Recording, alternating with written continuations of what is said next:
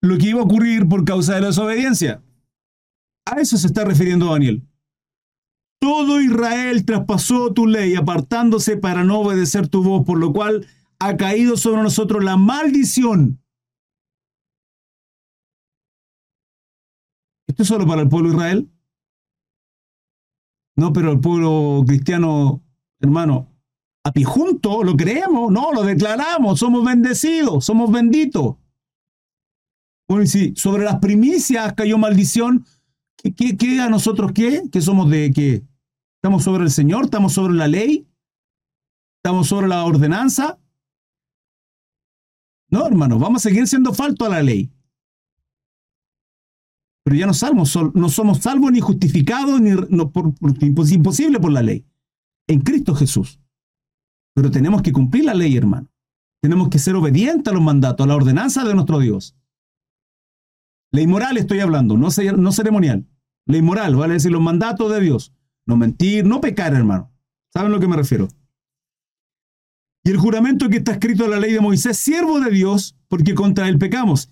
Y él ha cumplido la palabra que habló contra nosotros y contra jefes, nuestros jefes que nos gobernaron, trayendo sobre nosotros tan grande mal, pues nunca fue hecho debajo del cielo nada semejante a lo que se ha hecho contra Jerusalén conforme está escrito en la ley de Moisés. Todo este mal vino sobre nosotros y no hemos, no hemos implorado el favor de Jehová nuestro Dios para convertirnos de nuestras maldades y tener tu verdad. Por tanto, Jehová veló sobre el mal y lo trajo sobre nosotros. Porque justo es Jehová nuestro Dios en todas sus obras que ha hecho, porque no obedecimos su voz. Vuelvo a lo mismo. Dos motivos por los cuales nosotros vivimos situaciones angustiosas, desesperanzadoras, tremendas. Dos motivos, no más. O es propósito de Dios para provocar en nosotros nuevos atributos o fortalecimiento o fe o amor, ¿sí? Y todo lo que eso significa, o estamos haciendo las cosas mal. No hay más. Acá no hay más, hermano. Y las cosas que vivimos en nuestra vida tienen que ver con ello. No hay más, hermano. 15. Ahora pues, Señor Dios nuestro, que sacaste tu pueblo de la tierra de Egipto con mano poderosa y te hiciste renombre, cual lo tienes hoy, hemos pecado, hemos hecho impíamente.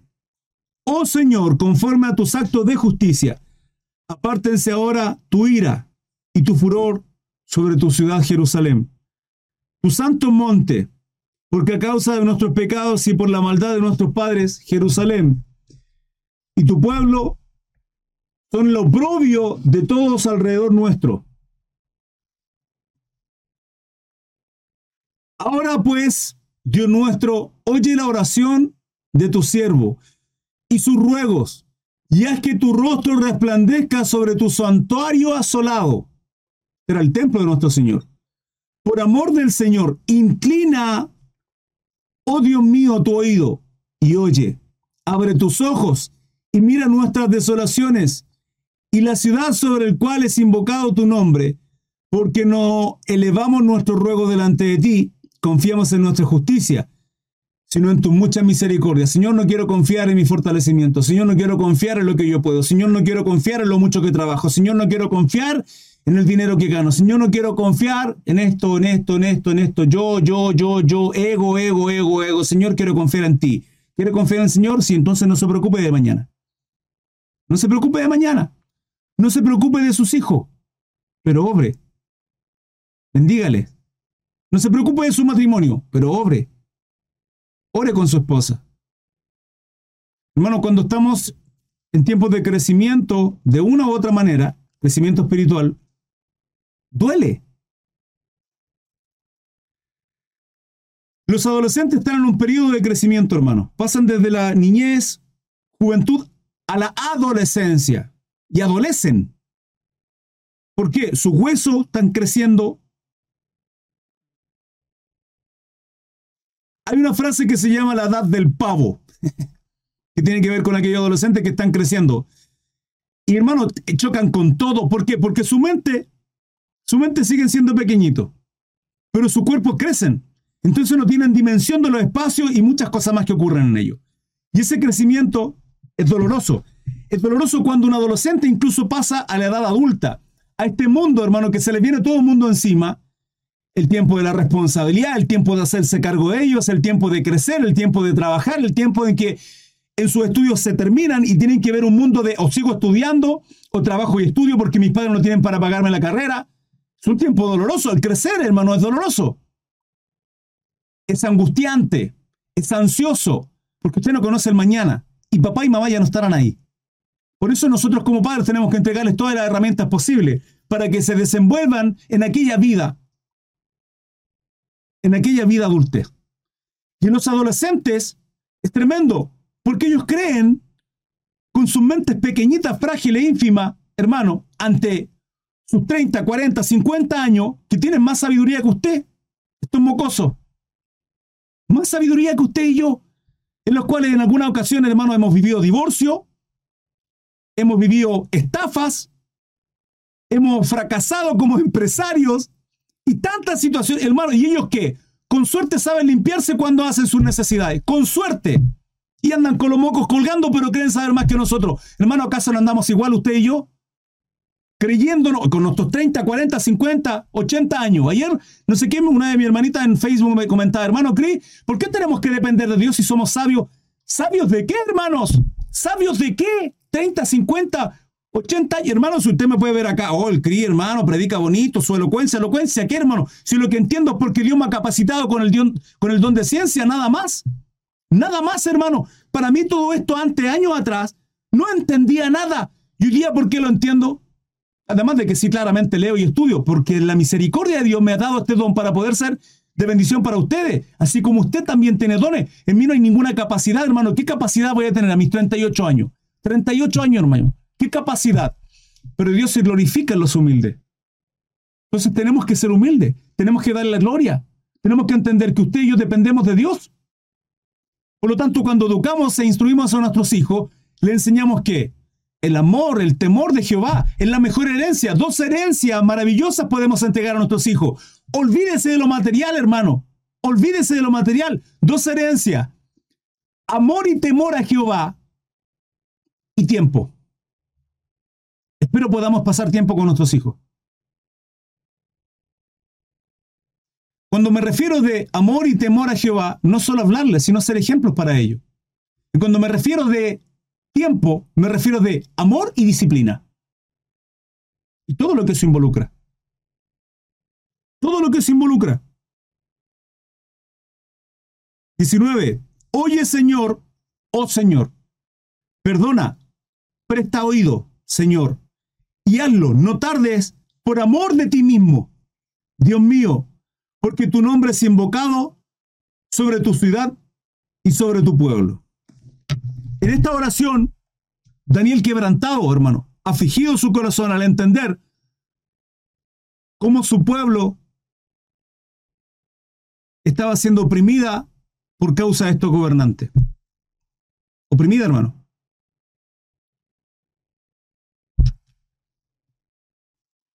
Asolada la nación, asolado el pueblo. Y Daniel quebrantado, orando, clamando y buscando el favor de nuestro Dios para con los suyos.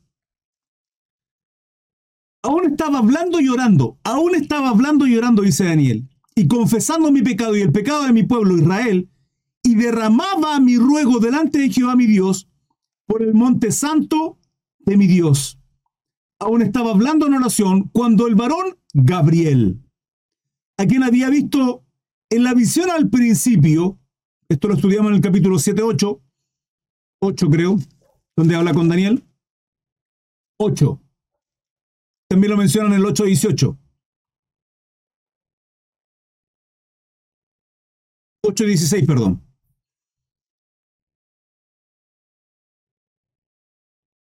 A quien había visto la visión al principio volando con presteza, vino a mí como a la hora del sacrificio de la tarde.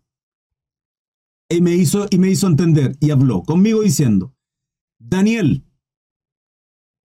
ahora he salido para darte sabiduría y entendimiento. ¿Quién nos da sabiduría? Nuestro Dios. que nos da entendimiento, nuestro Dios.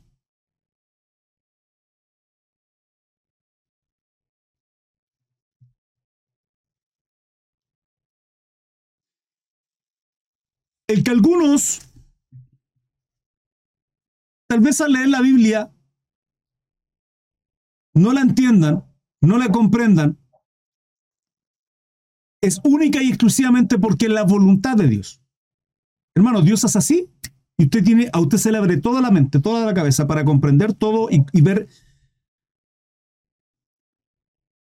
ver que en los más mínimos detalles toda la palabra cuadra de una manera perfecta y maravillosa. Es una verdad absoluta. La Biblia de Dios es una verdad absoluta. Absoluta, hermano. Usted puede creer o no creer, pero esa es absoluta. Es así. Las profecías están, cumplidas y poco menos quedan algunas para que, se cumplan, pero es una verdad absoluta. Y cuando usted logra comprender, hermano, y ve los profetas, y ve la ley, y, ve el Antiguo Testamento, y ve, y ve cómo cuadra todo perfectamente, solamente por la capacidad que Dios nos da a través de su Espíritu Santo. La única.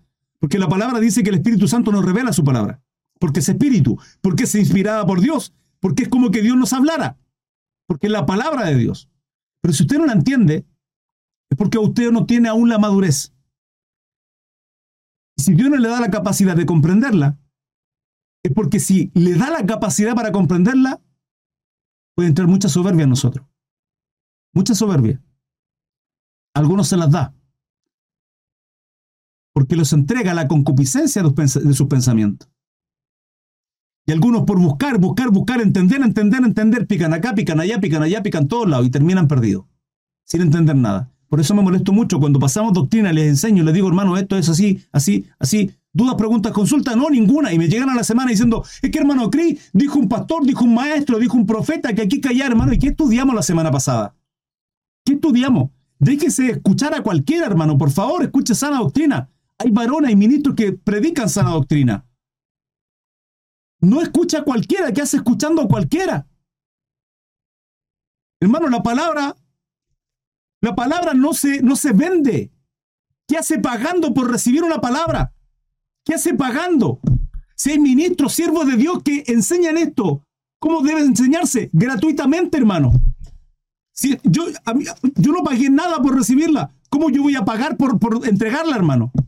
¿Cómo voy a pagarla? Las ofrendas nacen del corazón. Si ustedes quieren ofrendar, bendito sea. Hacer partícipe de toda cosa buena aquel que le instruye, hermano, es un mandato. Usted puede ofrendar o no ofrendar, usted puede dar o no dar. Será un trato de Dios con usted, porque la palabra nos enseña que tenemos que ofrendar según hayamos sido prosperados. Y si usted se congrega, y usted se congrega, y usted se congrega, y usted se congrega en la iglesia en la cual trabaja, obra y ve el sacrificio, el trabajo del varón que está ahí cuidando de su alma, instruyéndole y corrigiéndole. Y usted no es capaz de ofrendar absolutamente nada en el ministerio, hermano. Pero nace del corazón. No le pueden decir, eh, pague el diezmo, o si Dios no le va a bendecir. Hipócrita, malintencionado, falsos maestros, lobos rapaces lo que son, hermano. Porque lo son. No se puede obligar ni a ofrendar ni a diezmar. Dios sustentará la obra. ¿Cómo? Es el Dios del oro y la plata, hermano. Ahora, yo quiero ser parte de ese mover. Yo quiero ser parte de ese mover, en lo que sea. Hermano, ¿crees que no tengo dinero? No hay problema, hermano, no se preocupe pero evangelice, sirva. El día domingo va a haber una reunión en la congregación, sí, esté ahí, no tiene hay muchas formas, la multiforme gracia de nuestro Dios. La multiforme gracia de nuestro Dios se manifiesta a través de muchas formas, hermano. Usted puede, hermano, eh, ¿sabe qué? no tengo, puedo limpiar los baños, puedo hacer aseo en la iglesia, puedo ordenar, puedo estar, hermano, el servir. Hay muchas formas en las cuales uno puede ofrendar nuestro tiempo. Nuestro tiempo. Damos por lo menos el 10% de nuestro tiempo. 24 horas tiene un día. ¿El 10% es cuánto? 2 horas 40. ¿Ofrendamos eso al Señor por lo menos? Pero nace de un corazón agradecido. Y es por eso que tenemos que venir a la cruz y entender lo que Cristo hizo en la cruz. Para entender si Él sufrió, si Él padeció, si Él llegó a eso, hermano. Isaías 52, 53.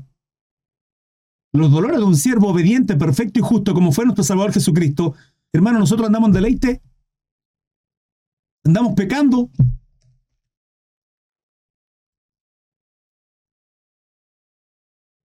Y me hizo entender y habló conmigo diciendo a Daniel, ahora he salido para darte sabiduría y entendimiento. Al principio de tu ruego fue dada la orden. Y yo he venido para... Quiero decir algo, hermano. No, no quiero decir nada. Y al principio de tu ruego fue dada la orden. Y yo he venido para enseñártela. Porque tú eres muy amado. Qué bonitas palabras esto, hermano. El Señor diga que es muy amado Daniel. Entiende pues la orden y entiende la visión. 70 semanas están determinadas sobre tu pueblo y sobre tu santa ciudad para terminar la prevaricación. Esto lo leímos en los capítulos anteriores, capítulo 8. La prevaricación desoladora o la abominación desoladora, en la cual en Daniel ya lo leímos, lo vamos a leer nuevamente después en el capítulo 11, el cual habla Mateo 24, Marcos 13, para terminar la prevaricación y poner fin al pecado y poner fin al pecado y expiar la iniquidad para traer la justicia perdurable y sellar la visión y la profecía y ungir al santo de los santos. ¿Cuándo va a terminar el pecado, hermano? El santo de los santos fue ungido. Ungido. ¿Cuándo va a terminar el pecado? Mientras vivamos en este cuerpo, no. Entonces, ¿qué tiene que haber? El término a este cuerpo. Y esto es al final. Esto es lo que aparece en Mateo 24. Sabe pues y entiende que desde la salida de la orden para restaurar y edificar Jerusalén hasta el Mesías príncipe habrá siete semanas. Estas semanas, hermanos amados, estas semanas son semanas de años. ¿Qué es eso, hermano Cris? Le explico enseguida. Las semanas de años tienen que ver con... Una semana tiene siete días. Una semana de año son siete años. Y esto lo podemos ver en el Antiguo Testamento, donde la palabra, por ejemplo, les compartí hace unos días atrás, con relación a la esclavitud, aquellos que se venden como siervos. ¿Se acuerdan que leíamos eso? De cómo el siervo es prosperado, es bendecido tanto al venderse a su hermano como siervo, de los cuales son seis años. El séptimo, él tiene que salir libre de balde y lógicamente bendecido. Ese tiempo de los seis años en el cual se vende a su hermano como siervo, el cual llamará a su hermano Señor, Hermano, esto no es tiempo de, no es esclavitud como usted y yo lo hemos visto a través de las películas y como el hombre se ha enseñoreado de, de los hermanos y gente de raza negra. No es esa esclavitud, en lo absoluto, porque hay, hay, hay parámetros, leyes, tampoco se podía enseñorear un señor, no podía ser absolutamente malvado con aquel que se vende, entendiendo que él está en necesidad. Hermano, eso es ser mal de la cabeza y tener un corazón malo, perverso. No era esa la esclavitud. Y dice la palabra que cuando el siervo es prosperado, sale de balde, libre, quiera o no quiera su hermano, el Señor, sale con esa bendición para continuar su camino y poder continuar. Ahora, el séptimo año él podía escoger, porque si en base a esos seis años que vivió, el séptimo, él se da cuenta que encontró esposa, tuvo hijos, es bendecido, ganado, su señor le da un, trozo de tierra para que trabaje, para que le ayude, porque su amo. ¿Qué dice? Él se hace un hoyo mostrándole todo el resto que es siervo de su señor. Siervo de su señor. Éxodo 21 y Deuteronomio 15, creo. Lo mismo. Éxodo 21, lean Deuteronomio. O Éxodo, no, Éxodo, Éxodo 21, hermano. Está en Éxodo 21 está haciendo referencia a nosotros, hermano. Está haciendo referencia a nosotros. Si nosotros somos bendecidos en Cristo Jesús, ¿qué hacemos? Somos siervos y esclavos del Señor. Por amor. ¿Por qué? Porque nos ha bendecido. Porque encontramos esposa, tenemos familia, nos bendice, es prosperado todo en nuestra casa. Todo. Hermano, no estoy hablando de riqueza y abundancia y quite su corazón de esas cosas. No, no es lo correcto.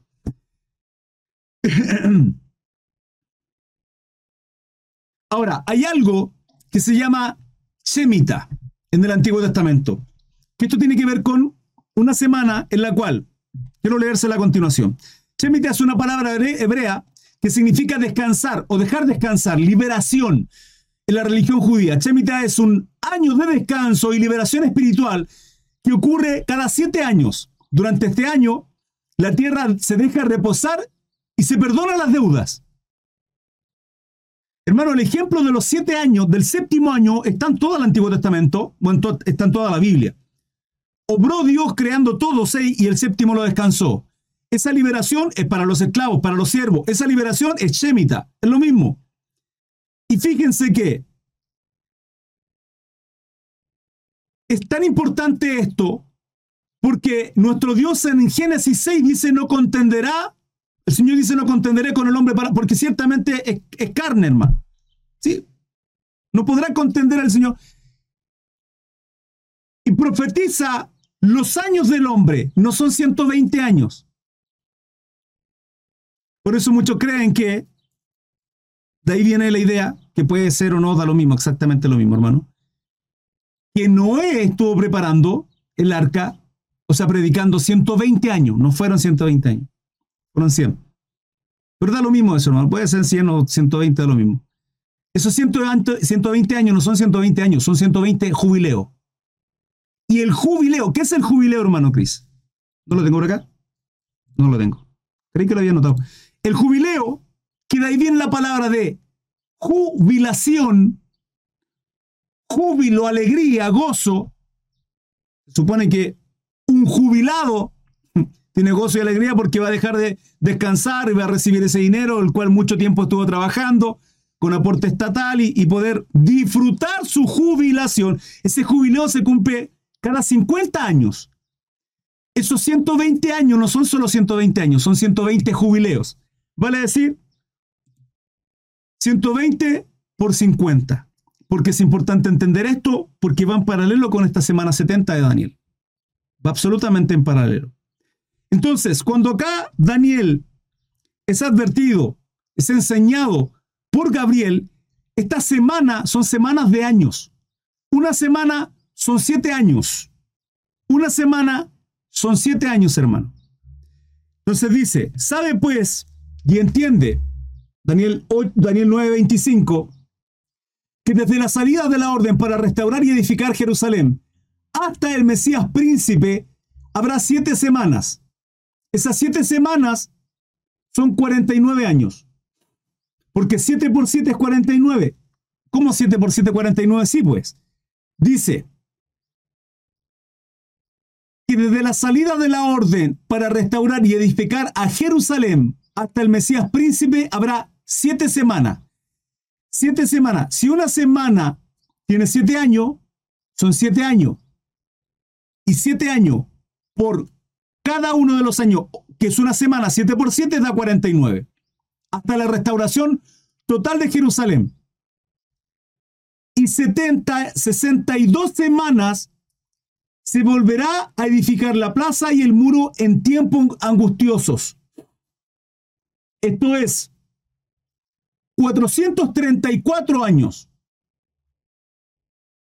434 años, desde la restauración total de Jerusalén hasta la muerte de nuestro Señor Jesucristo. 434 años, más 49 años. ¿Cuántos son?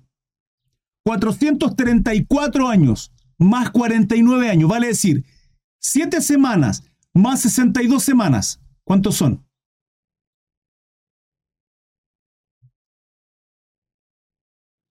Después los matemáticos. ¿Ninguno en el chat?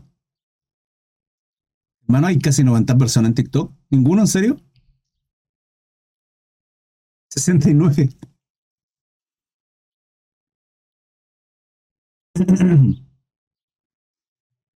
y después de las 72 semanas, 62 semanas, se quitará la vida al Mesías. Se quitará la vida al Mesías, mas no por sí. ¿De quién está hablando acá? De nuestro Señor Jesucristo. Y después de las 62 semanas se quitará la vida al Mesías mas no por sí. ¿Por qué más no por sí? Porque la vida que se le quitó a nuestro Señor Jesucristo no fue porque ellos decidieron, sino porque Él se entregó. Fue profetizado, está declarado en la palabra. Hermano, está declarado en Daniel, la vida al Mesías, mas no por sí. Hermano, usted dirá, pero hermano Cris, acá es clara la palabra que al Mesías se le quita. Sí, pero el problema, ¿sabe cuál es? El problema es que Daniel es uno de los libros que los judíos no lo rechazan, no lo aceptan. No lo aceptan. Dicen que está manipulado. Y que es que todo el Antiguo Testamento, todo Tanaj, hermano, todo Tanaj, está escrito en hebreo. Todo. Salvo Daniel, algunos capítulos. Si mal no recuerdo, no, mal recuerdo. ¿Por qué no recuerdo? Del 1 al 7 o del, del 2 al 9, no recuerdo, por ahí. Está en arameo. Y para ellos no cuadra con el resto de las escrituras. Y por tanto Daniel es desechado. Sí, una parte en arameo. Se lo acabo de decir. Es, desechado. Entonces, situaciones como esta para ellos, del 3 al 7, no era del 2 al 7, bueno, por ahí. Pero está escrito en arameo algunos, ¿sí? Y por lo cual es desechado. Así como desechan también Isaías 53, 52, 53. Del 2 al 7, sí, yo me recordaba eso. A ver. Eh, aquí dice claramente, y después de las 72 semanas se quitará la vida al Mesías, mas no por sí, y el pueblo. Ese es mi ringtone por si acaso, Hakuna Matata. Pero ¿por qué si tengo no molestar? Me llamaron, qué raro. Dice, y después de la semana de 72 se le quitará la vida al Mesías, mas no por sí. Y el pueblo de un príncipe que ha de venir destruirá la ciudad. ¿De qué príncipe está hablando ahí? Y el santuario. Para que destruya la ciudad y el santuario, ¿qué tiene que haber? Santuario, hermano. Y aquí está hablando de el anticristo y el pueblo de un príncipe que ha de venir destruirá la ciudad y el santuario, y su fin será con inundación. Y hasta el fin de la guerra durará las devastaciones. Hasta el fin de la guerra durarán las devastaciones. Pero para que destruya el santuario tiene que haber santuario, no hay templo. Entonces esto cuadra con Daniel, o sea, Mateo 24, donde habla de la abominación desoladora. Esto cuadra con Tesalonicense capítulo 2, segunda de capítulo 2, ¿por qué? Porque habla ahí de que habrá apostasía, que se levantará el hijo de que primera de Tesalonicenses dice que se sentará en el trono haciéndose pasar por Dios para que le adoren como Dios, es el anticristo, hermano. Y por otra semana, y aquí está la última semana, 492, dice mi hermano Manuel Isaías, justamente, varón, justamente. Vale decir, Gabriel dice 69 semanas, porque falta una. Una semana. Son 7 semanas, 49 años. Son 62 semanas, 430 434 años. Desde la orden para restaurar Jerusalén hasta la restauración total de Jerusalén, 7 semanas, 49 años. Desde la restauración total de Jerusalén hasta la muerte de nuestro Salvador Jesucristo, 62 semanas, 434 años. Eso concluye en 69 semanas, vale decir 492 años. Pero falta una semana. Y aquí está esta semana. Y por otra semana confirmará el pacto con muchos. Por otra semana confirmará el pacto con muchos.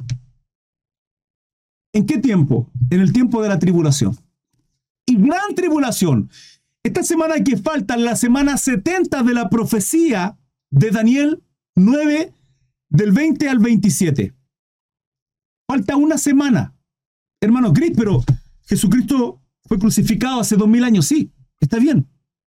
Porque este tiempo es el tiempo de gracia, en el cual los gentiles, usted y yo, somos alcanzados por la gracia de nuestro Salvador Jesucristo en la cruz. Pero debo creer en ello. Si usted no cree, no sirve de nada. Tiene que creer en ello.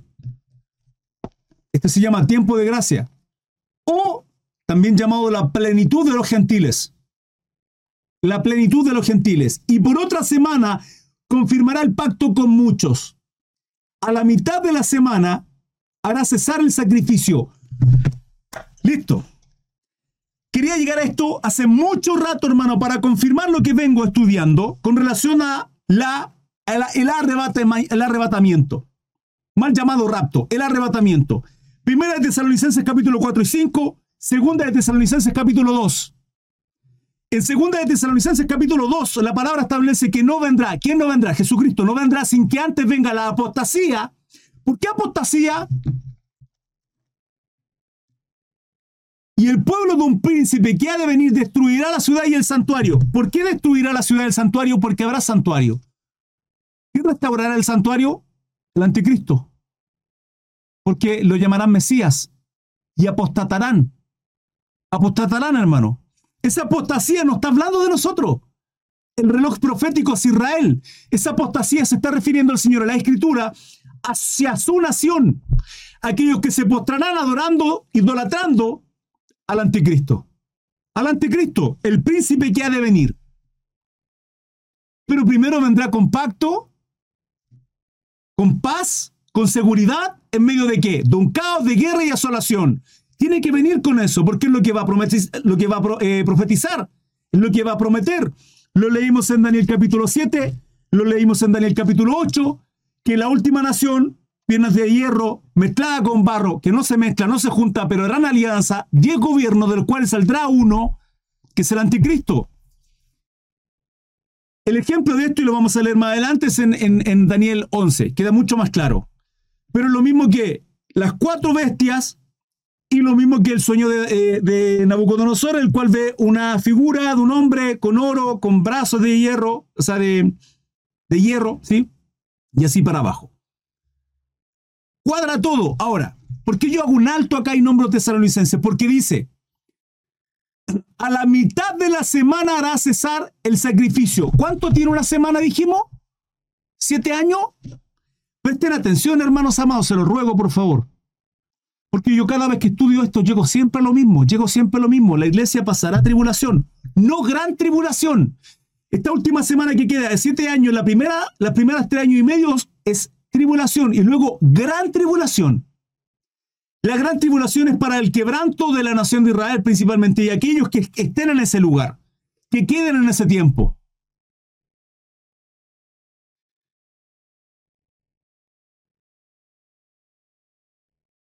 Tres años y medio dolores de parto. Está muy equivocado, User. Muy equivocado. Los dolores de parto sonantes están en Mateo 24. En Mateo 24 dice dolores de parto, principio de dolores. Y luego dice tribulación y luego dice gran tribulación. Mateo 24 es, perfecto para entender esta semana 70, para entender Tesalonicense, Isaías y, Apocalipsis con relación a este periodo.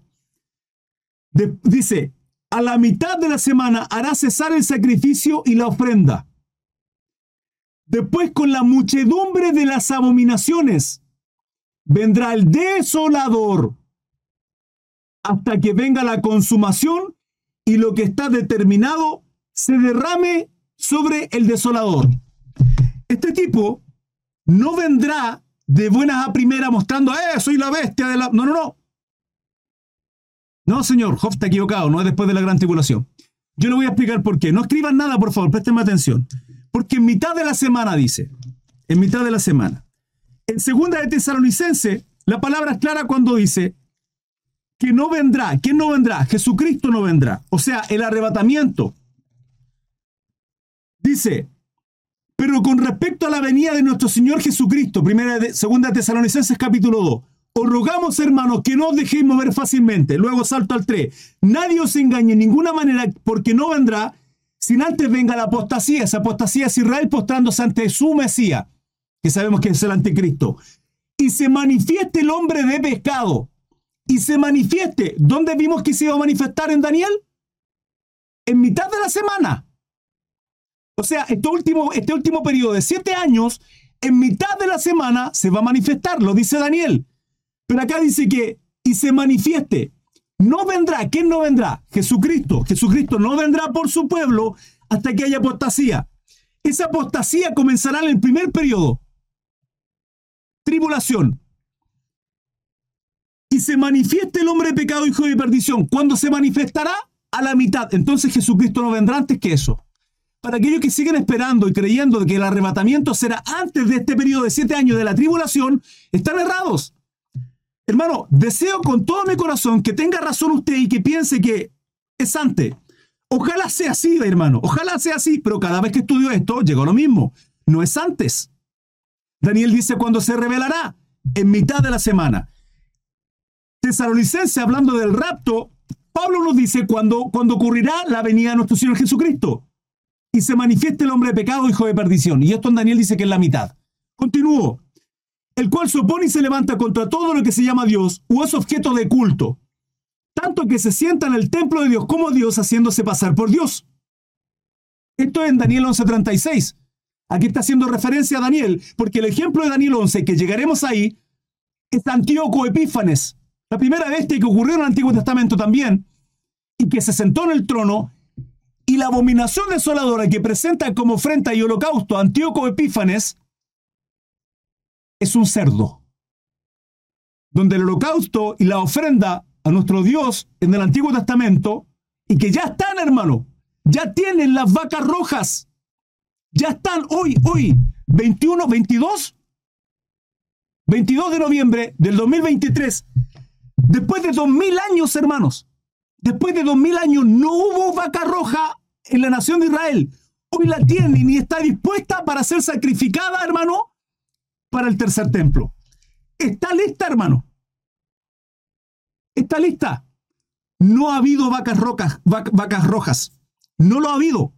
Y hay vacas rojas. Ya para que, hermano, el templo se construye así y esto comienza. Y esto comienza.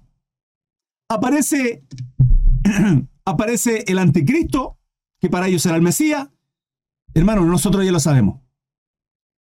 Mire, yo no sé, porque podríamos decir entonces, hermano Cris, que la tribulación comenzó. No, porque comenzaría es que eh, ¿cuánto se demora en construirse un templo hoy día? El templo de Israel. ¿Cuánto se demorarán, hermano? ¿Un mes, dos meses, tres meses? Con toda la tecnología que hay hoy día, hermano, el templo se construye en nada. En nada. Entonces, tal vez el templo se construya, qué sé yo, en el periodo de tribulación, los últimos cinco meses, el año, los dos años, o al comienzo, y eso da inicio al periodo de tribulación. No lo sé. No lo sé, pero tienen todo listo, hermano. Los sacerdotes están listos, que eh, realizarán el ritual. Las vacas están listas. ¿Ustedes creen que el arca del pacto no está lista? el arca del pacto lo tienen hace mucho rato, hermano. Hace mucho rato lo tienen. Hermano, ¿crees que la tiene? No lo sé, pero ya está. Oculta, guardada, pero ya está. Ya está, hermanos amados. Está, está todo. Entonces continúo. Ok, apostasía. Perfecto y se manifiesta el hombre de pecado, hijo de perdición. Ok, ¿cuándo se va a manifestar? En mitad de la tribulación. ¿Por qué no se manifiesta? El cual se opone y se levanta contra todo lo que se llama Dios o es objeto de culto, tanto que se sienta en el templo de Dios como Dios, haciéndose pasar por Dios. ¿Qué fue eso? No sé qué fue.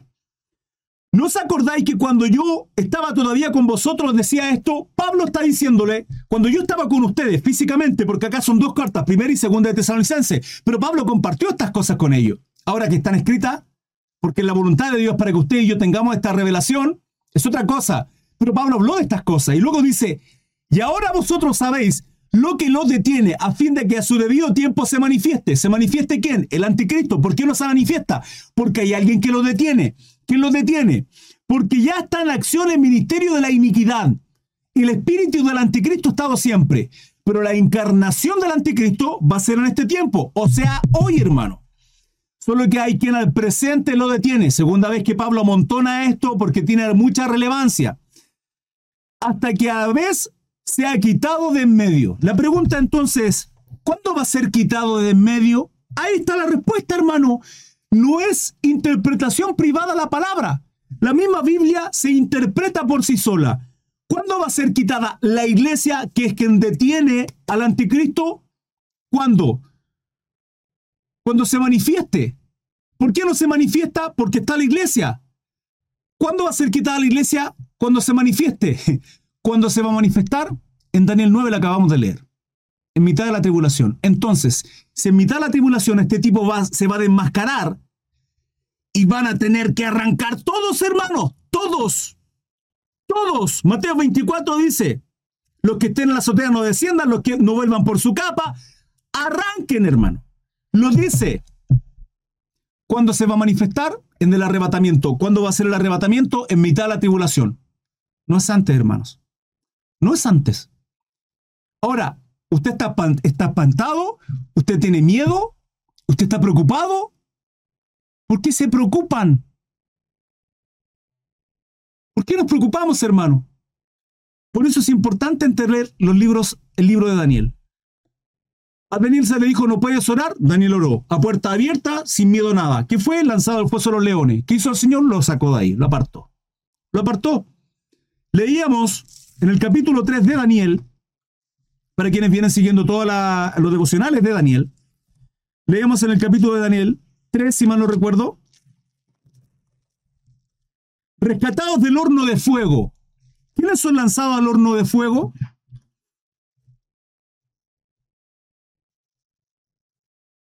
El rey Nabucodonosor hizo una estatua de oro cuya altura era de 70 codos. Era de 70 codos. Una estatua para que la adoraran. Nabucodonosor hace una estatua para que la adoraran. ¿Acaso esto no es una referencia al anticristo? Va a ser lo mismo el anticristo. Apocalipsis lo dice. Va a ser lo mismo. Entonces, este capítulo 3 de Daniel es una referencia al anticristo. Bueno, toda la palabra en realidad, nos muestra. Justamente Ale, no sé el día ni la hora, pero ya la temporada la sabemos. Ya la temporada la sabemos. Entonces el rey Nabucodonosor hace una estatua para que todos se postren. Todos se postran, menos los tres amigos de Daniel, Sadrach, Mesach y Abednego. Los tres amigos de Daniel. Ananías, Misael y Azaría. Se me olvidan los nombres normales. No se postran. Y se les acusa. Este periodo es el periodo de gran tribulación. Porque fíjese que acá Daniel no está. Hermanos, acá Daniel no está. No está. Acá Daniel no está. ¿Quién no está? La iglesia. No está y son enviados al horno de fuego. Pero ahí con todo, Jesucristo estaba con ellos. Porque el pacto de nuestro Dios sigue estando, solo que el quebranto tiene que ver con la nación de Israel. El periodo de, este periodo, esta semana 70, se compone con tres años y medio de tribulación y tres años y medio restantes de gran tribulación. En el periodo de gran tribulación la iglesia no estará. Tiene que estar solamente el pueblo judío, tal cual capítulo 3 de Daniel. Si usted no quiere entender, hermano, es problema suyo. Yo la profecía está escrita, yo cada vez que espero estar equivocado, espero que el arrebatamiento no sea eh, en medio o incluso después, como algunos también tienen la doctrina, o incluso, o incluso no lo haya, como algunos dicen que no lo hay, que no creen. Yo cada vez que estudio esta doctrina, hermano, el arrebatamiento llega a lo mismo. En mitad del cumplimiento de esta semana de Daniel, porque dice, y por otra semana confirmará el pacto con mucho, a la mitad de la semana hará cesar el sacrificio y la ofrenda. Ahí presentará la abominación desoladora. Después con la muchedumbre de las abominaciones vendrá el desolador. Aquí hace referencia a Mateo 24:15, a Lucas 3, a Mateo, a Marcos 13:14 que lo leímos. Vendrá el desolador hasta que venga la consumación y lo que está determinado se derrame sobre él. ¿Qué se va a derramar? ¿Qué se va a derramar? Las copas de ira. Eso se va, a, se va a derramar. Descrita en Apocalipsis. Hermanos, eh, ¿cuánto llevo?